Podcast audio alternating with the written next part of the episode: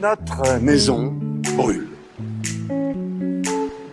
Et nous regardons ailleurs. Toutes les décisions publiques seront désormais arbitrées en intégrant leur coût pour le climat, leur coût pour la biodiversité. Make our planet great again. Bonjour à tous, je suis François Arnaud, l'auteur de la revue de presse Pas de côté que vous retrouvez tous les dimanches à 11h dans votre boîte mail. Dans ce podcast, vous n'aurez pas de grands discours, pas de belles promesses, pas de Make Our Planet Great Again, vous n'aurez que du concret. On part à la rencontre des faiseurs, ceux qui un jour ont décidé de passer à l'action et qui se bougent pour trouver des solutions à nos problèmes environnementaux. Alors c'est parti pour ma rencontre de ce dimanche. Aujourd'hui, j'ai le plaisir de recevoir dans le podcast de 345 ppm Armel Prieur. Alors, je suis vraiment euh, très heureux de vous partager cet échange aujourd'hui parce que, disons-le tout de suite, j'adhère complètement à la solution euh, dont nous allons euh, parler avec Armel et donc je suis ravi de pouvoir échanger en longueur et concrètement sur ce sujet. bonjour Armel. Bonjour. Merci beaucoup d'avoir accepté mon invitation. On est parti pour une trentaine de minutes et on va faire ensemble ce, ce pas de côté pour euh, rentrer euh, dans le détail de ce sujet. Alors j'en dis pas plus pour l'instant, euh, parce qu'on va commencer par la question rituelle du podcast. Est-ce que vous pouvez nous dire qui vous êtes? Mais attention, sans parler de votre activité professionnelle ou de vos activités militantes, juste qu'on sache qui est Armel Prieur. Ah ben oui, bien sûr, euh, se présenter c'est vraiment nécessaire. Moi je m'appelle Armel Prieur, j'ai un prénom breton mais je suis originaire des Deux-Sèvres où j'habite encore en Deux-Sèvres puisque je suis revenu après ma fin d'activité. Je suis désormais retraité, pensionné. Euh, je ne dirai pas de quoi ni d'où. et, et, donc j'habite euh, dans un hameau dans la commune où je suis né, mon épouse aussi c'est la chance que nous avons, mais euh, nous avons eu aussi besoin d'un pied, dans, la ville, et nous, nous, sommes le plus souvent à Paris aussi. Euh, j'ai trois enfants et six petits-enfants, dont seulement une petite fille qui est adorable. Peut-être qu'on va les entendre parce qu'ils sont également en vacances. Parfait. Euh, merci beaucoup d'avoir joué le jeu. Donc maintenant que les présentations un peu plus personnelles sont faites, euh, est-ce que vous pouvez nous dire ce que vous faites et du coup euh, ce qui nous amène à discuter aujourd'hui? Moi, j'ai toujours été sensible à cette question de l'écologie et de, notre relation au vivant qui est autour de nous, très sensible dans les années 70 à ce que disait Ivan Illich ou le rapport Meadows, et puis j'ai eu ma carrière professionnelle, j'ai travaillé dans le pétrole, j'ai travaillé euh, dans le transport routier, dans et j'ai fini ma carrière dans euh, au Conseil de l'Union européenne à, à, Bruxelles en tant que DRH, même si j'étais ingénieur au départ. Et, et à la retraite, j'ai voulu mettre en pratique tout ce que j'avais envie depuis depuis si longtemps.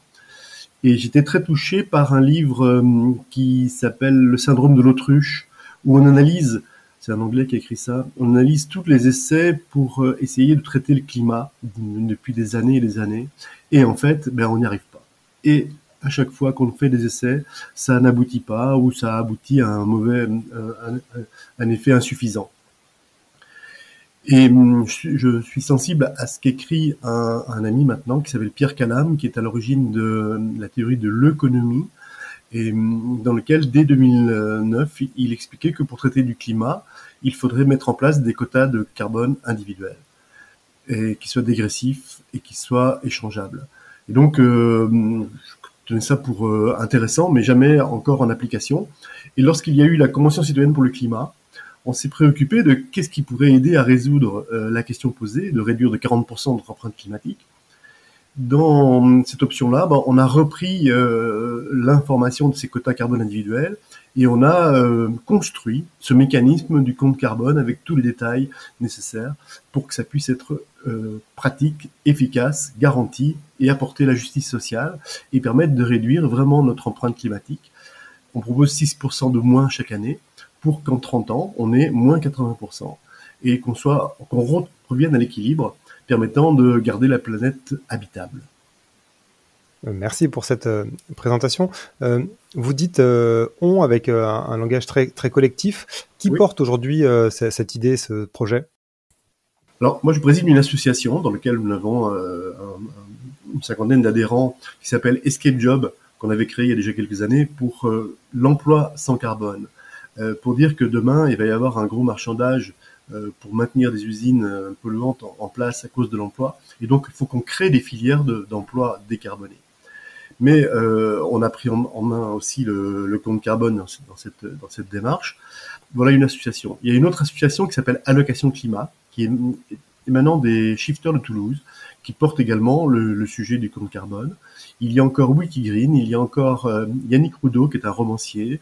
Il y a euh, comme Hirschik, qui est un conférencier qui euh, apporte, sans nous avoir consulté, également le même concept. On s'est rassemblés dans une alliance des soutiens du compte carbone. Et notre site comptecarbone.cc est vraiment le site de l'alliance. Donc, si je résume euh, ce que vous avez dit, donc on a parlé de euh, quotas individuels, dégressifs et échangeables. Mmh. Euh, je crois que c'était vos mots. ce que je vous propose, c'est derrière maintenant cette idée de rentrer vraiment dans le concret de comment ça pourrait s'appliquer pour bah, que tout un chacun arrive à se projeter avec un fonctionnement comme ça. Alors, première question très concrète ces quotas, ils s'appliqueraient à, quoi en réalité? À quel type d'achat, de dépenses de, nos vies quotidiennes?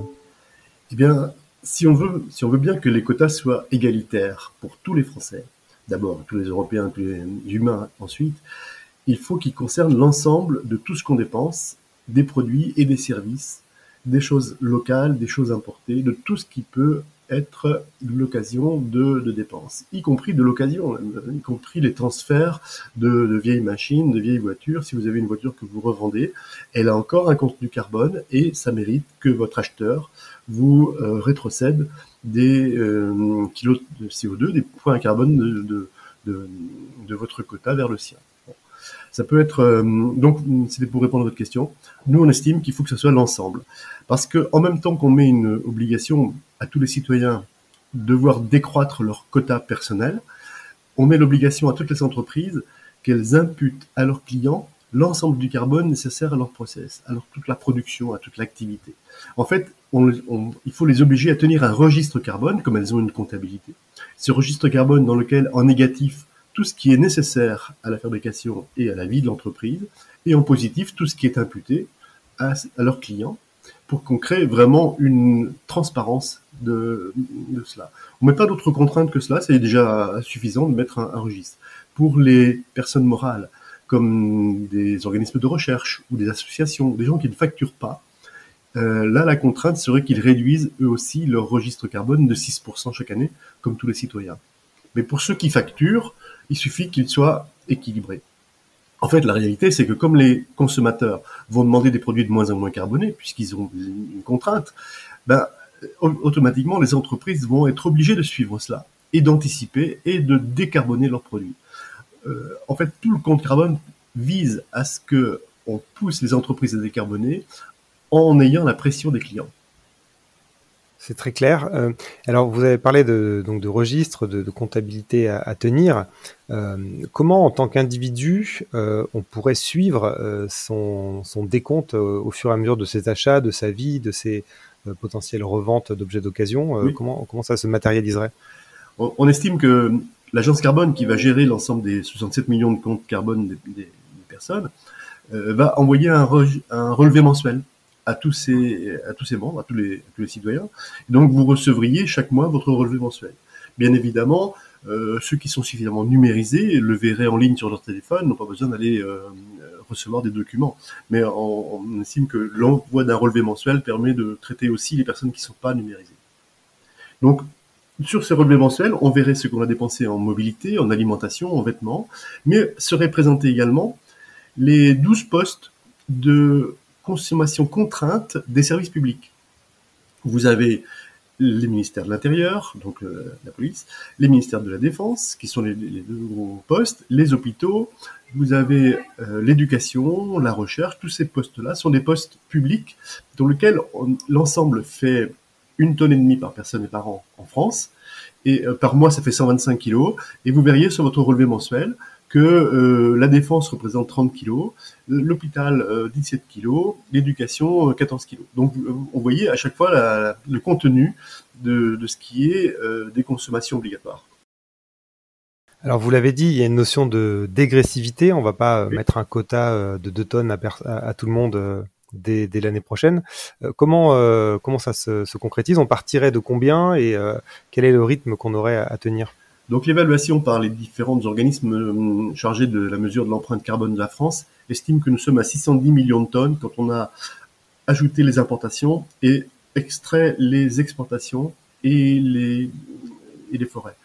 Donc 610 euh, millions de tonnes euh, pour la France, environ 9000 kilos par personne et par an, si on répartit sur les 67 millions de personnes.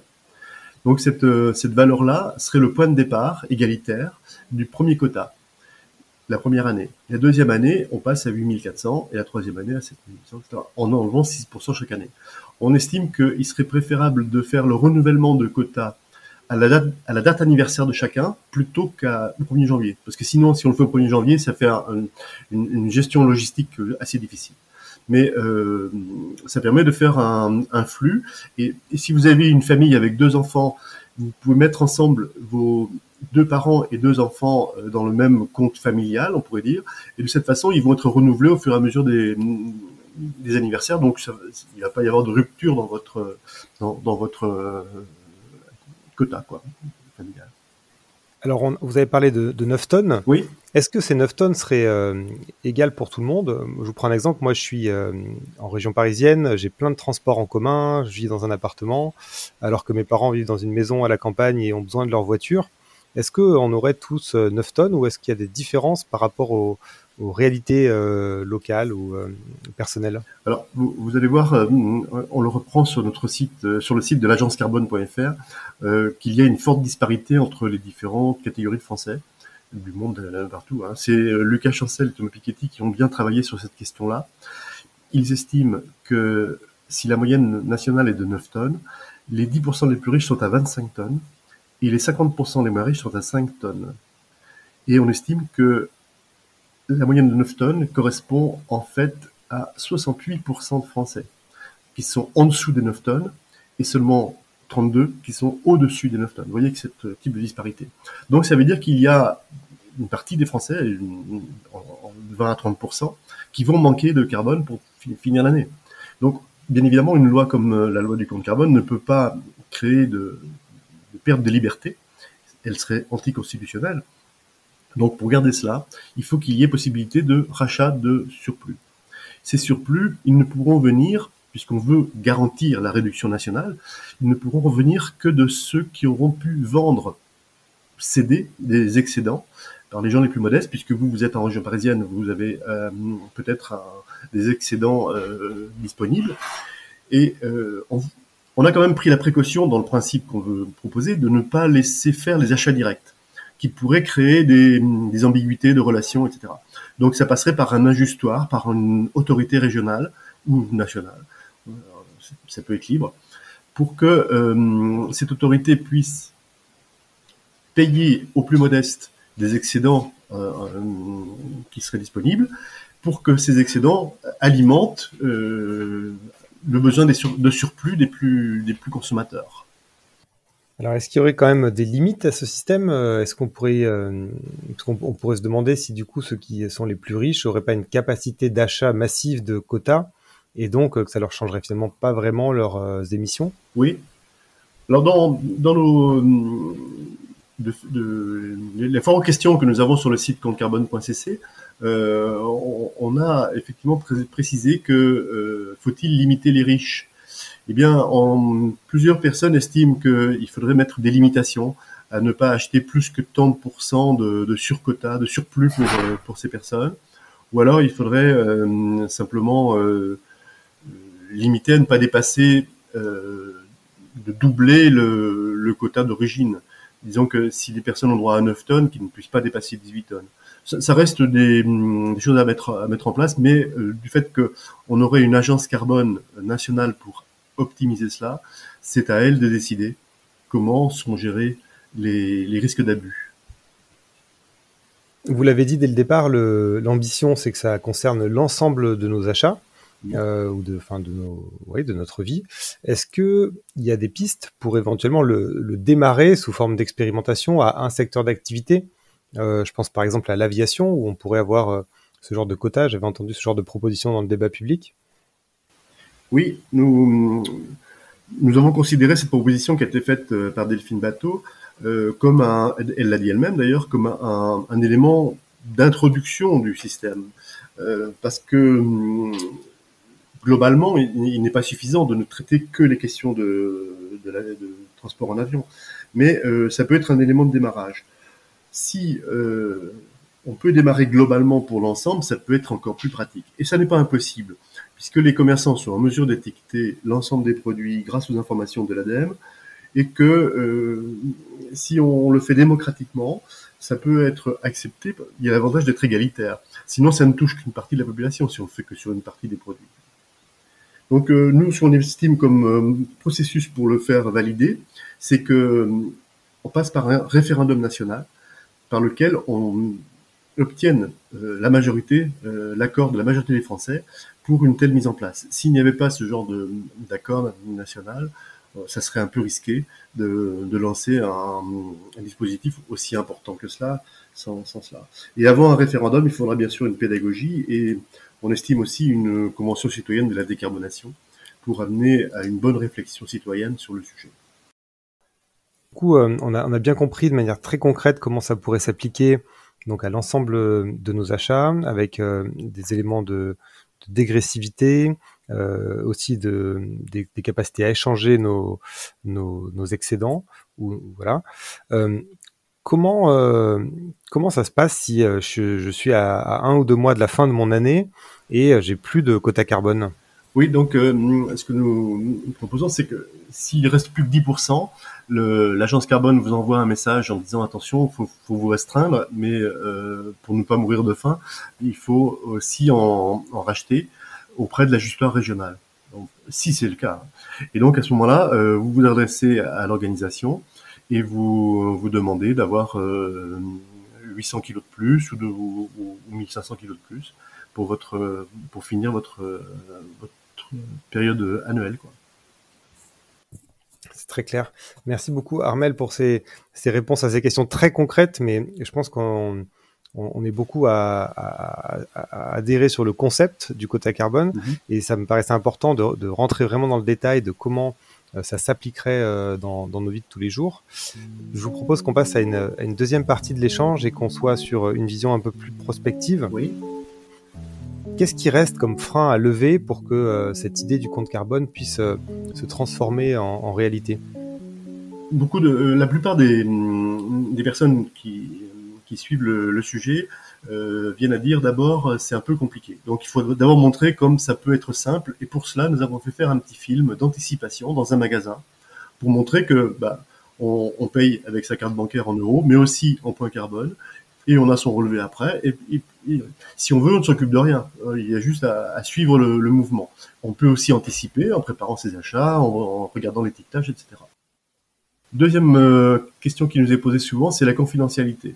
Si on confie à Mastercard et Visa le transport des points carbone, disons l'identification des, détenteurs de comptes carbone pour les commerçants, parce que les commerçants ont besoin de ces points carbone pour alimenter leurs fournisseurs. Vous comprenez, puisqu'il y a le registre. Hein.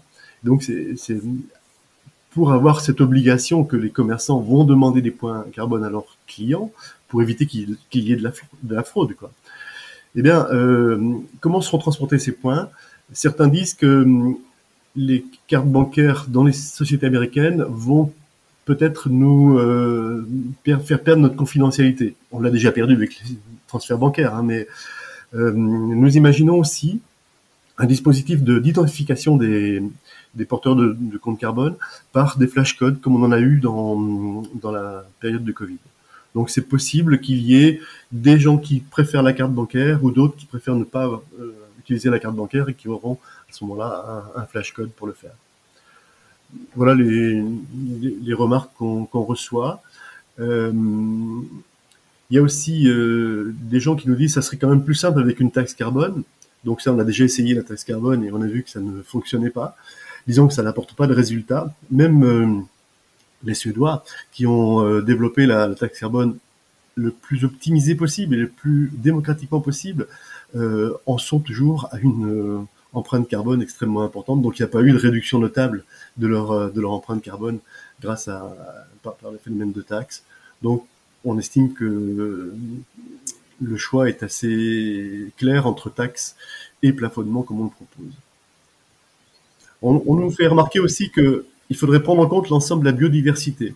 Alors, on va essayer avec euh, l'agence carbone d'intégrer aussi les questions de biodiversité dans la, comptabilisation euh, du respect des achats. Mais c'est un degré euh, complémentaire qui viendra après le carbone, mais on, y pense aussi sérieusement.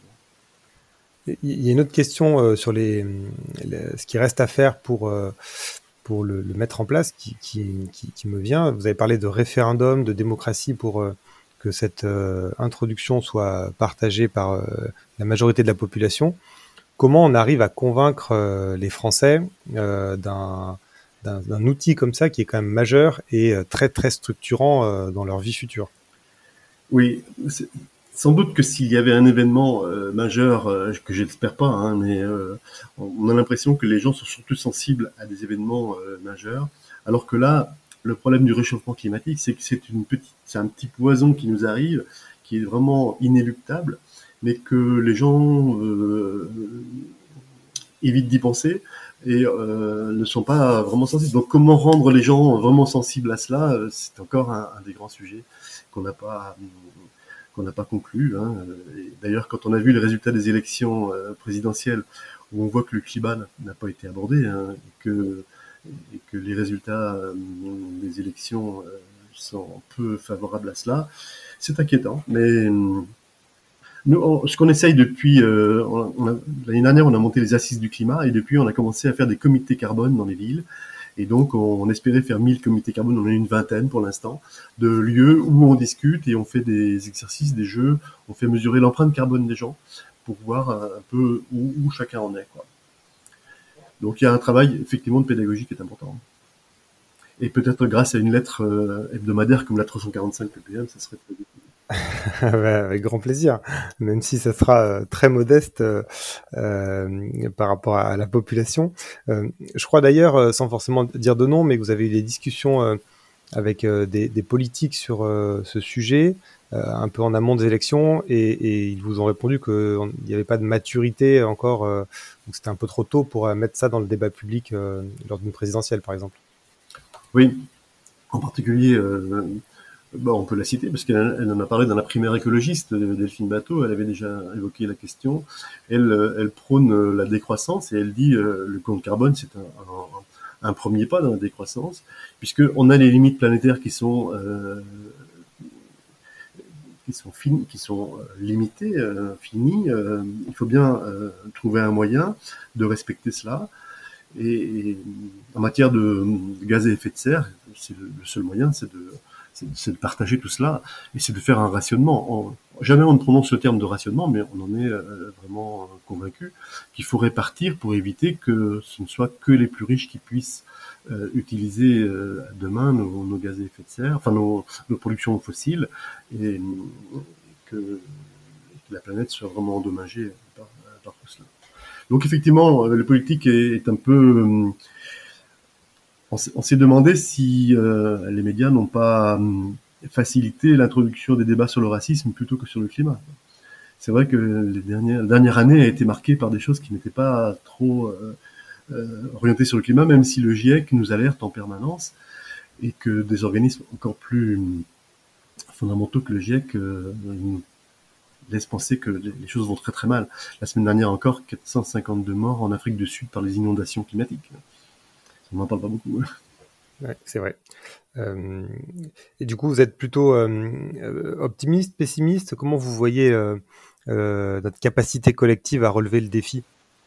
Nous, on, on, travaille le plus possible pour que l'ensemble le, des, des, des, options que nous proposons soient le plus euh, réalistes possible et euh, accessibles directement.